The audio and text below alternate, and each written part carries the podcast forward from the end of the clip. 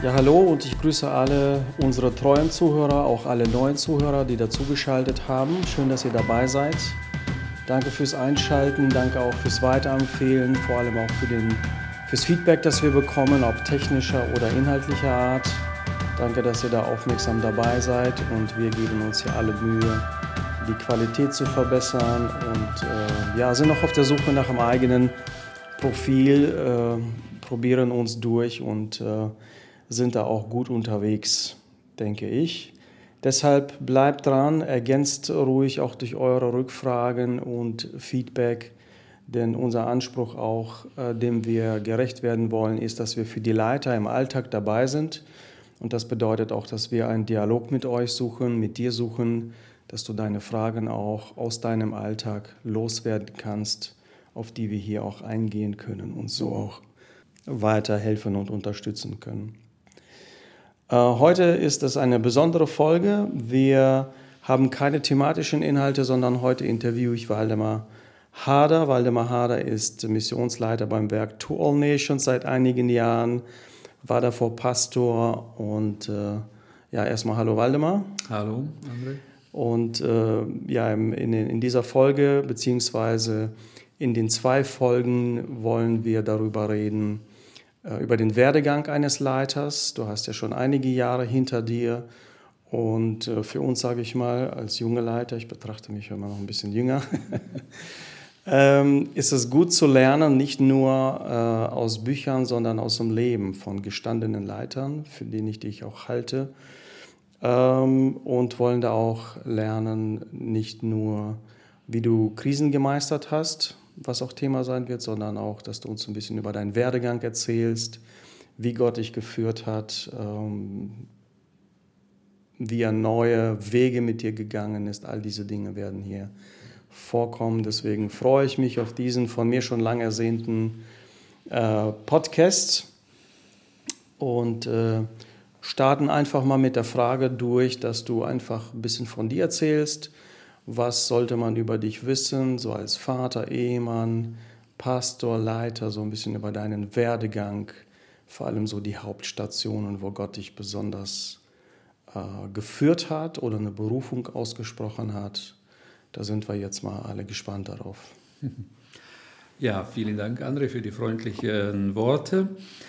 Ähm, Genau, also ähm, ich fange mal äh, da an, wo ich mein Leben mit Gott begonnen habe. Und zwar ist das äh, mit 16 Jahren, habe ich mich entschieden, Christ zu sein, Jesus nachzufolgen. Und ähm, kurze Zeit danach, das war nicht gleich, würde ich sagen, sondern äh, keine Ahnung, vielleicht ein paar Monate danach entwickelte sich bei mir etwas, was lange angehalten hat, und zwar ein ganz starkes Verlangen, geistlich zu wachsen.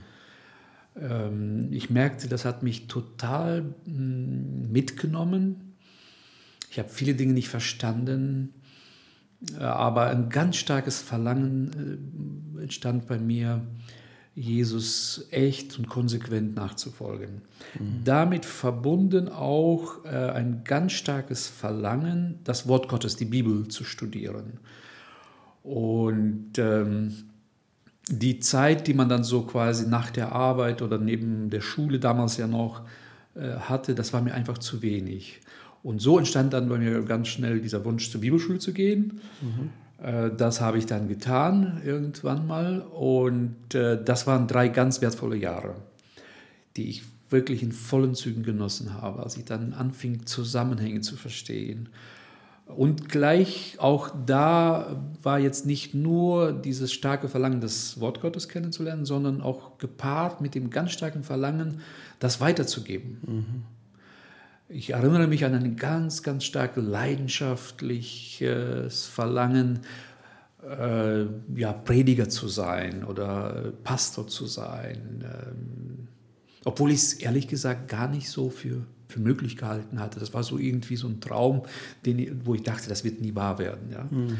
Und ähm, Genau, und dann ein, äh, das war so eine ganz, ganz wichtige Phase in meinem Leben, die mich sehr stark geprägt haben Ich war teilweise dann sogar, ich erinnere mich, sehr ungeduldig, als ich dann merkte, dass ich jetzt schon, ich weiß nicht, so viele Monate gläubig war und ich immer noch so ganz blöde Fehler machte, ja, mhm. Sünden begann, äh, begann. Äh, und da war ich dann zu Tode betrübt. Dann habe ich, war ich manchmal fast verzweifelt, ja. Und bis ich dann eines Tages eine ganz interessante Predigt gehört habe, wo der Prediger sagte, man kann seine geistliche Kindheit oder auch Teenagerzeit nicht überspringen, ja. Mhm. Und das war für mich ein, ein, eine neue, neue Entdeckung und auch eine Befreiung, ja. Geduld mit mir selbst zu haben und mhm. Schritt für Schritt zu gehen, ja. Dann als nächstes kam auch gleich noch äh, recht in den ersten Jahren meines Gläubigseins dieser, dieses Verlangen hinzu, ähm, ja, Missionar zu werden. Ja. Mhm. Ich habe mich dann gefragt, wo könnte Gott mich gebrauchen? Und bevor ich zur Bibelschule ging, bin ich das erste Mal nach Afrika gereist. Ja und habe mir dort angeguckt äh, in Kenia ein Projekt und könnte mir gut vorstellen, dass äh, das da mal äh, zu landen. Bevor ich meine Frau geheiratet habe, beim Heiratsantrag, oder da fragte ich sie, ob sie auch bereit ist, mit mir in die Mission zu gehen, nach Afrika ganz konkret. Eine gefährlich, gefährliche Frage. Ja, und glücklicherweise, sie sagte, ja, ich äh, habe die gleiche oder ähnliche Berufung auch. Mhm. Und das hat uns natürlich noch weiter dann äh, beflügelt und zusammengeschweißt und so. Genau, das, also das hat auch gleich eine, eine Rolle gespielt. Dann wurde ich, ähm, als ich, äh, ja, als ich mit der Bibelschule anfing, gleich im ersten Jahr hat meine Gemeinde mich damals auch zum Jugendleiter berufen. Und ähm, das habe ich sehr gerne gemacht. Ähm, diese Arbeit mit den jungen Menschen, ihnen äh, das Evangelium weiterzusagen, sie im Glauben zu, zu fördern und ähm, so weiter. Und ähm, da, als ich später dann auch Pastor wurde, mit 29 wurde ich zum Pastor berufen. Und als junger Pastor, als ich da Pastor wurde, ich habe mich riesig darüber gefreut, habe aber auch gleichzeitig einen ganz großen Respekt vor dieser Aufgabe gehabt. Mhm. Ähm, aber mir war irgendwie gleich klar, dass es nicht meine Lebensaufgabe. Ja. Ich wusste, mhm. dass irgendwie waren mir acht Jahre im Sinn. Ich dachte, das machst du mal so acht Jahre und dann mhm. äh, schaust du weiter. Weil irgendwie hatte ich von Anfang an das Gefühl, da, da ist noch was anderes da, was deine Lebensaufgabe ist. Und ähm, daraus wurden dann 15 Jahre am Ende. Ich war 15 Jahre lang Pastor in Schloss Holte-Stukenbrock. Und während dieser Zeit als junger Pastor ähm, hat mich besonders bewegt die Situation bei den jungen Christen, die junggläubig geworden sind. Vielleicht auch von eigener Erfahrung her auch geleitet. Ich sah, wie, sie, wie einmal der Anspruch da war, ein Jünger Jesu zu sein, und zwar ganz hundertprozentig ohne Kompromisse und auf der anderen Seite die Realität, dass mhm. das nicht klappt. Und ich sah manche junge Leute scheitern, andere sah ich, dass sie sich mit einem Doppelleben begnügten. Und das hat mich erschreckt. Und ich habe mir gesagt, da muss es doch Hilfestellung geben. Und so entstand bei meiner Frau und bei mir damals dieses ganz starke Anliegen, eine, eine, eine Einrichtung zu schaffen, wo jungen Menschen geholfen wird, mhm. den Sprung ins geistliche Leben zu schaffen. Ja. Mhm. Und so träumten wir beide von einer Jüngerschaftsschule. Und ähm, eine besondere ähm, Episode möchte ich hier im Detail schildern. Äh, das war genau am 12. Oktober 1999. Dieses Datum habe ich behalten, weil an dem Tag bin ich äh, wie ich das öfters zu tun pflege, alleine mit dem Herrn in den Wald gegangen, mhm. um einfach ihn zu fragen. Die Frage lautet dann bei mir ungefähr so, ich habe nichts Besonderes auf dem Herzen, aber du hast bestimmt mir etwas zu sagen und ich bin ganz Ohr, rede Herr, ich höre. Ja, so mhm. ungefähr war es auch an diesem Tag.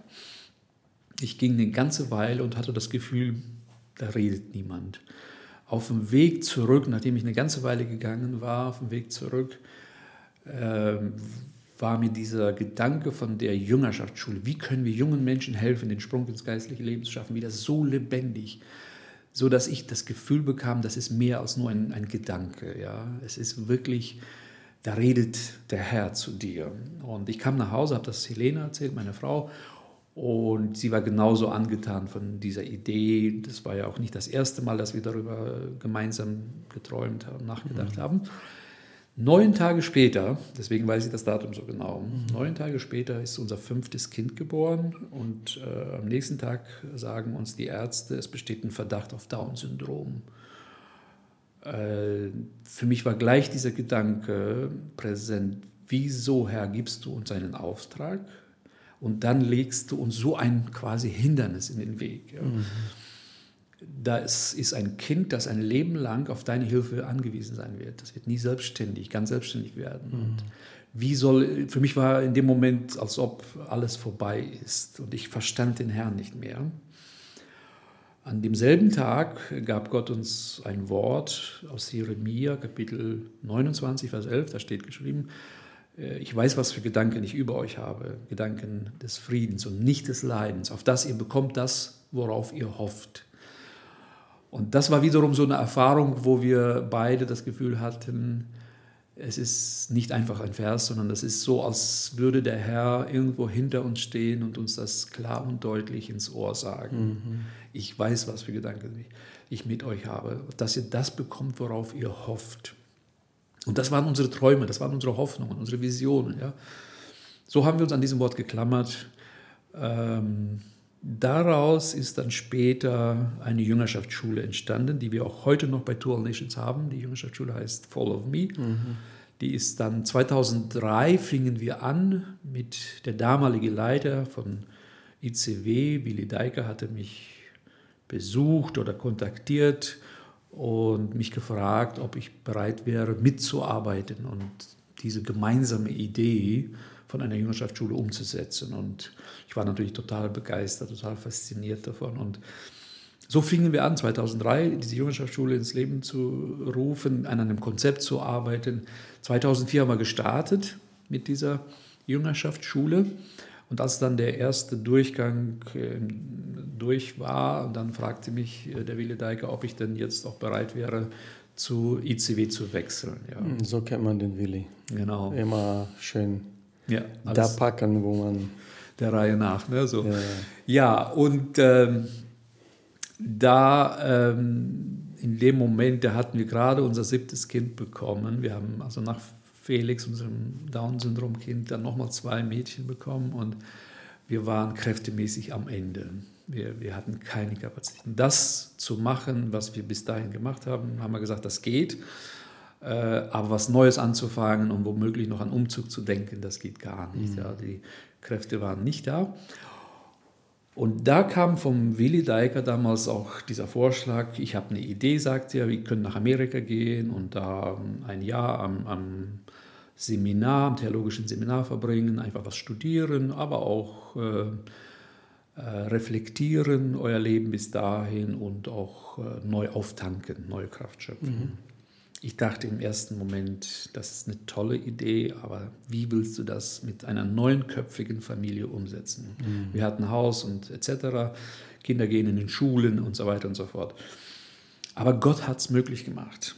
Wir sind mit sieben Kindern nach Amerika gegangen. Wir kriegten ein Haus gestellt, ein Auto gestellt und haben dort ein wunderbares Jahr erlebt. Wow.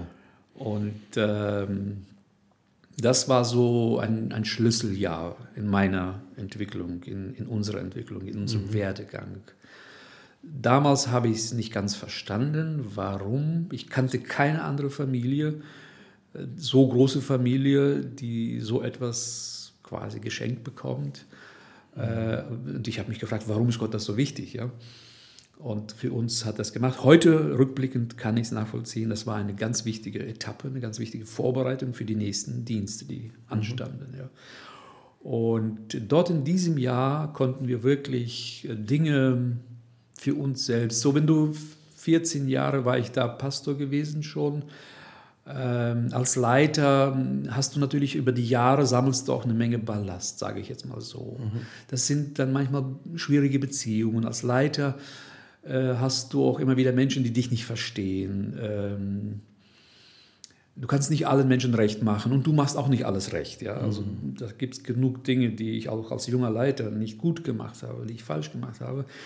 Dadurch sind manche schwierige Beziehungen natürlich entstanden. Und das konnte ich in diesem Jahr für mich persönlich zum Abschluss bringen. Ich konnte mit dem Herrn das besprechen. Ich konnte von der Bibel hier Dinge durchdenken und sagen, okay, das war falsch, das war richtig und auch sie abschließen und mhm. Frieden darüber finden. Das war für mich ganz, ganz wichtig. Das gab mir wieder neue Kapazitäten, wurden freigesetzt. Ja, ich konnte wieder diesen Menschen frei begegnen, wo vielleicht schwierige Beziehungen waren und, und so weiter. Und ähm, genau dieses Jahr, da konnten wir sehr, sehr viel, also unser Horizont wurde erweitert, äh, internationaler konnten wir denken, globaler denken, englische Sprache lernen und so weiter. Das war so ganz bewusst der Plan Gottes so gewesen. Mhm. Als wir dann wiederkamen äh, von Amerika, dann ähm, hieß es dann, wir wünschen uns, dass das sie umzieht nach, äh, nach Bornheim, hier nach Bonn. Und ähm, genau, das, diesen Prozess sind wir dann auch als Familie nochmal durchgegangen.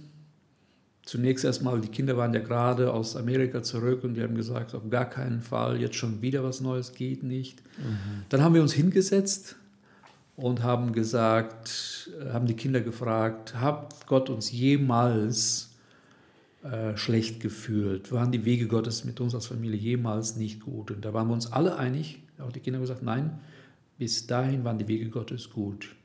Dann machte ich einen Vorschlag. Ich sage, ich glaube, dass Gott mich dort in der Mission haben will, weil dort können wir genau das tun, was wir denken, was unsere Berufung ist. Mhm. Aber ich bin mir sicher, dass Gott nicht nur an mich denkt, sondern er denkt genauso auch an euch, äh, an jeden Einzelnen von uns. Und äh, lasst uns einfach beten, wenn Gott wenn das, dieser Umzug nach Bonn für irgendeinen von uns nicht zum Guten dienen soll oder wird, dass Gott es nicht zulässt. Er hat viele Möglichkeiten, dass das nicht klappt. Und so haben wir, damit waren die Kinder einverstanden. Mhm. Und so haben wir angefangen zu beten und ähm, Gott macht es möglich. Innerhalb von einem halben Jahr haben wir eine Lösung gefunden für unser Haus äh, dort in Schloss Olde-Stukenbrock. Wir haben hier ein neues Haus gefunden. Also es war alles sehr knapp zeitlich, aber spätestens früh genug war alles geregelt und äh, so sind wir dann umgezogen. Das war so nochmal eine ganz wichtige Prüfung. Heute sind es jetzt mittlerweile schon zehn Jahre, dass wir in Bonn leben mhm. und können sagen, dass all die Sorgen, die wir hatten, gerade für unsere Teenagerkinder, die haben sich nicht be bewahrheitet. Mhm. Ja. Also die Kinder haben einen guten schulischen Weg gemacht, haben gute Abschlüsse gemacht, haben geistlich äh, gute Wachstum gemacht, haben sich taufen lassen, sind in der Gemeinde, dienen Jesus und folgen Jesus nach. Also Gott hat äh, dazu gestanden, ja. Mhm. Genau, und dann kamen wir hier nach Bonn und dann waren wir auch so mittendrin quasi in einer gewissen Krise bei mhm. to, damals To All Nations. Schon mhm. 2010 wurde aus ICW und Logos die haben fusioniert und daraus entstand To All Nations. Und da waren wir mittendrin in der Krise. Ja. Mhm. Lass mich an dieser Stelle mhm. nochmal kurz zurückgehen. Äh, ich finde das spannend, gerade auch für jüngere und jung gebliebene, aber auch ältere Leiter. Deine Perspektive, dein Dienst ist immer in der Familie eingebunden. Mhm. Er findet immer mit der Familie, innerhalb der Familie statt. Und die Führung Gottes bezieht sich nicht nur auf dich als mhm. Leiter. Mhm. Absolut richtig, ja. Sondern schließt die Familie mit mhm. ein und da gemeinsam auch diesen Weg zu gehen, das finde ich wichtig, weil das ist eine der größten Herausforderungen für Leiter. Mhm. Zum einen eine Frau zu haben, wie du sagst, äh, die dich nicht nur unterstützt, sondern auch eine Freundin, ein Berater ist ja, in, in, vielen Fragen. Mhm. Oder auch nicht, ist entscheidend über den Dienst oder auch Qualität des Dienstes. Deswegen finde ich das so spannend, äh, wie du das hier auch beschrieben hast. Und äh, ja, das macht dein, dein, dein Statement auch umso wertvoller.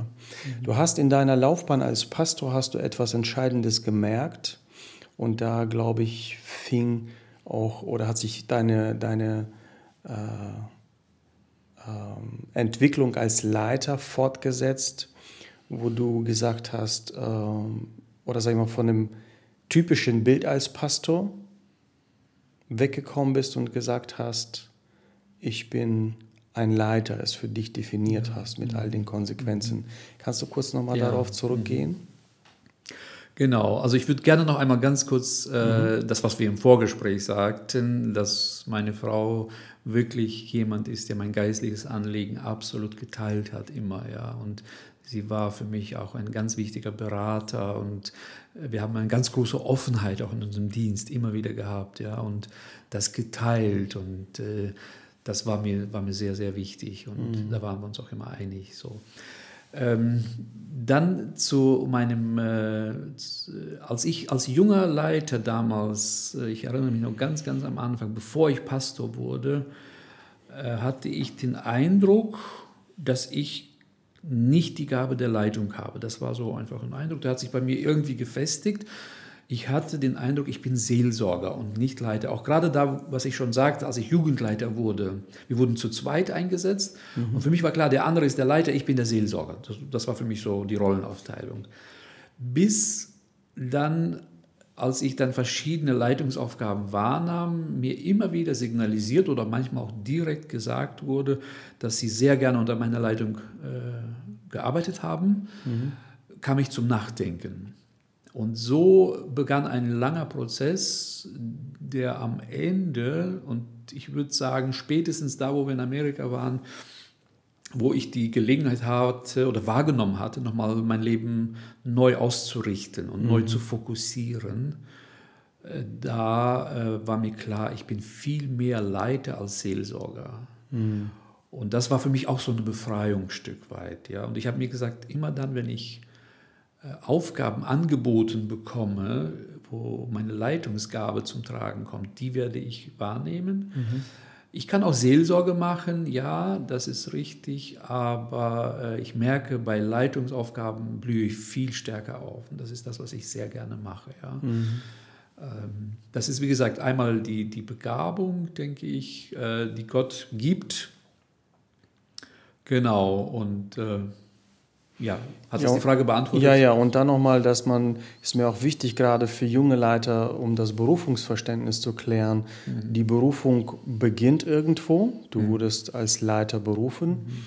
Aber das ist dann unterwegs, Gott formt und das spezialisiert sich so ein bisschen. Ne? Du mhm. findest im Einsatz findest du deine Stärken raus mhm. und weißt dann auch, lernst gleichzeitig, womit, mit wem du dich ergänzen musst im ja. Team. Ne? Mhm. Genau. Das ist nochmal eine andere Sache und du bringst das auch in Kombination mit einer apostolischen ja. Begabung bei dir? Genau, genau, das, das ist richtig.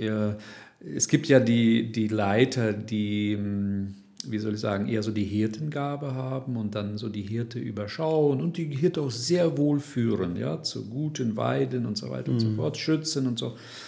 Ähm, bei mir habe ich gleich von Anfang an, als ich schon Jugendleiter war, äh, mich überregional engagiert. Ich mhm. wurde dann sehr bald auch äh, für, die, für die nördliche Region, da wo wir gewohnt haben, also in einem Team, habe ich Mitverantwortung getragen. Also das kommt ja meistens daher, weil man sich dort engagiert, weil man sich dort interessiert für. Dann merken die Leute, okay, der hat da Interesse für und dann wird man da eingesetzt. Mhm. Ja. Ähm, so das, das kam bei mir da auch sehr stark zum Tragen. Und das hat sich auch meine ganze Laufbahn auch als Pastor immer wieder durchgezogen. Ich habe immer wieder an verschiedenen überregionalen Projekten mitgestaltet und mitgearbeitet. Ja. Und ich denke, das war eine, auch eine Bestätigung dafür, auch dass ähm, ich dann letztendlich jetzt auch in einer Mission, in einem international tätigen Missionswerk gelandet mhm. bin. Ja.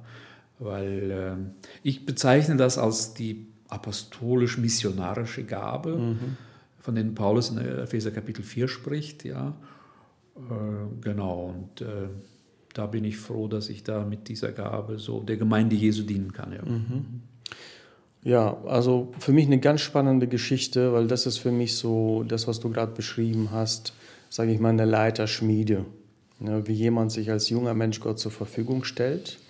Am Anfang die wichtige Unterscheidung auch der geistlichen Reife.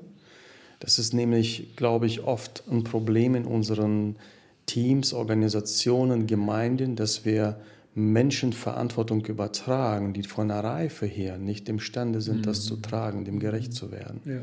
Und daraus ergeben sich oft Spannungen mhm. bis hin zu ganz schlimmen Situationen. Ja. Mhm. Und diese beiden Dinge auf die Acht zu haben, da tun wir alle gut dran und ist auch weise, darauf zu achten, dass wir äh, die geistliche Reife und die Verantwortung übereinbekommen, wenn wir Leiter genau. berufen. Ich habe manchmal äh, den Eindruck, dass wir Leiter diesen Fehler machen, zu stark auf die Gaben zu schauen und danach Menschen äh, in Verantwortung zu berufen, einzusetzen, anstatt und die geistliche Kompetenzen, die geistliche Reife vernachlässigen. Mhm. Ja. Ich würde heute sagen, äh, einen, äh, einen jungen, begabten Leiter, der noch nicht durch die Schmiede des Lebens gegangen ist, der noch nicht ähm, Rückschläge im Leben hatte, der noch nicht mhm. Krisen bewältigt hat, da würde ich mir schwer tun, sie in Verantwortung zu setzen. Mhm. Das ist nicht unser Job, sie in, in Krisen zu führen. Das, mhm. das, das macht der Herr schon. Gott führt und bereitet sie vor. Ja? Und, äh, aber ich halte das für einen ganz wichtigen Aspekt. Ja? Die geistliche Reife ja. ist wichtiger als die, die Begabung. Die Begabung ist absolut wichtig. Ohne Begabung ist man fehl am Platz. Aber noch wichtiger ist die geistliche Reife. Mhm.